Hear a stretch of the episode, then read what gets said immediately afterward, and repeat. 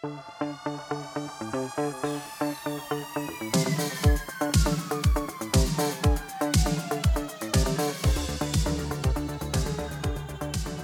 aí pessoal, sejam muito bem-vindos a mais um episódio do podcast do Economista Sincero, você bem informado ou não. Bom, e no dia de ontem, 7 de agosto de 2023, diversos clientes relataram que o Itaú estava fora do ar, não dava nem para fazer um Pix. É isso aí, um Pix, você não conseguia abrir o aplicativo no celular. Na parte da tarde, o Bradesco também apresentou certa instabilidade e alguns serviços fora do ar.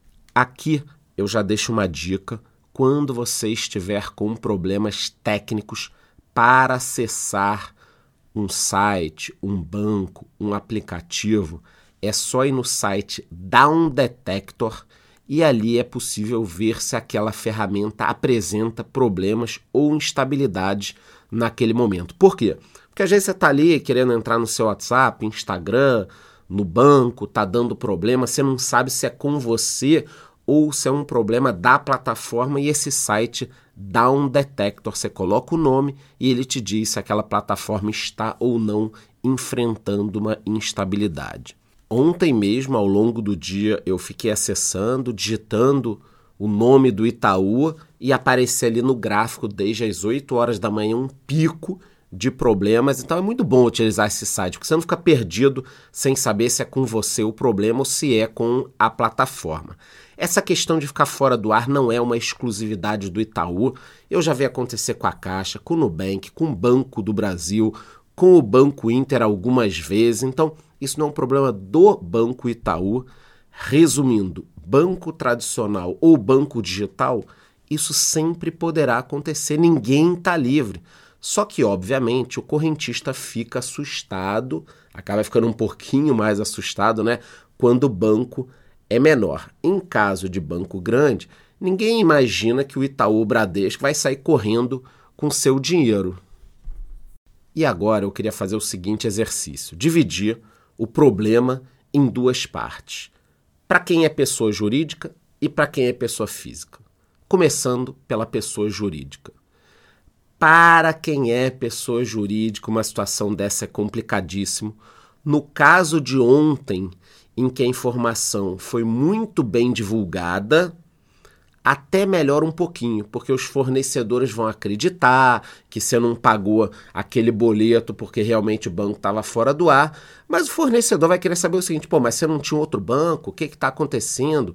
Para piorar, caiu num dia de pagamento de folha. O teu funcionário fica puto, que ele fica pensando o seguinte: tudo bem, você deixou para pagar no último dia aí e eu não estou recebendo, caí no cheque especial. Então é um rolo muito grande e acaba sendo complicado para uma empresa manter várias contas em vários bancos. Você não tem como ter uma conta num banco com um milhão, outra no outro banco com 3 milhões, ficar pagando seus fornecedores em bancos diferentes. Então, nesse exercício de pessoa física, pessoa jurídica, na minha opinião, é muito mais complicado para uma empresa um problema desse é uma dor de cabeça. Eu fico imaginando a quantidade de empresa que teve gente do departamento financeiro virando a noite aí para resolver esse problema. Já para pessoa física, não existe a possibilidade de ter conta apenas em um banco.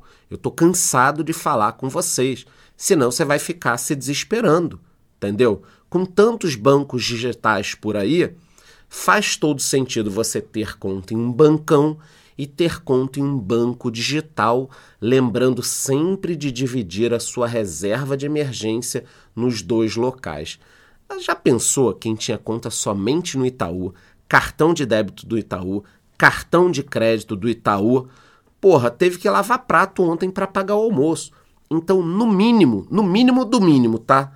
Você tem que ter conta em dois bancos, assim como dois cartões de crédito que não sejam do mesmo banco, né? Porque aqui eu tenho que falar tudo às claras. Não adianta, ah, Charlão, eu tive problema, você me falou para ter dois cartões, eu tinha dois cartões e mesmo assim ficou na mão. Ah, meu filho, quais são os seus cartões? Itaú One e Itaú Master Black. Porra, cara. Você tem que ter dois cartões diferentes, até porque os cartões hoje em dia têm benefícios diferentes. Você consegue ótimos cartões para ganhar milhas, ótimos cartões para ganhar cashback, inclusive fazendo um jabá aqui, eu tenho uma comunidade que tem um curso completo onde você pode aprender a ganhar milhas, cartões, multiplicar isso, viajar de graça e tudo mais.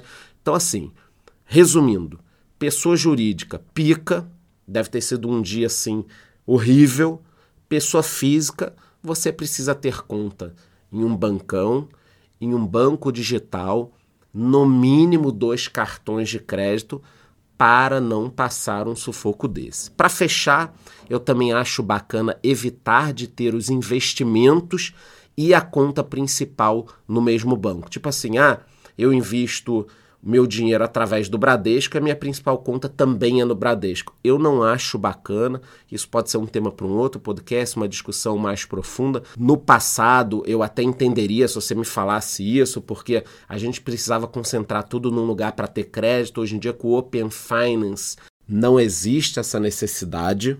Então, conta principal, onde você movimenta o seu dinheiro num banco, investimentos em outro banco. E quanto mais dinheiro e mais investimentos, infelizmente, mais trabalho nós teremos pulverizando essa questão financeira, tá? Então é isso. Tomem cuidado, foi um dia péssimo, não costuma acontecer muitas vezes, mas é sempre uma oportunidade de nós estarmos nos lembrando que isso pode acontecer. Então já aproveita, abre sua conta em outro banco, cuidado com seus investimentos, já pega mais um cartão se você precisar e te vejo no próximo episódio.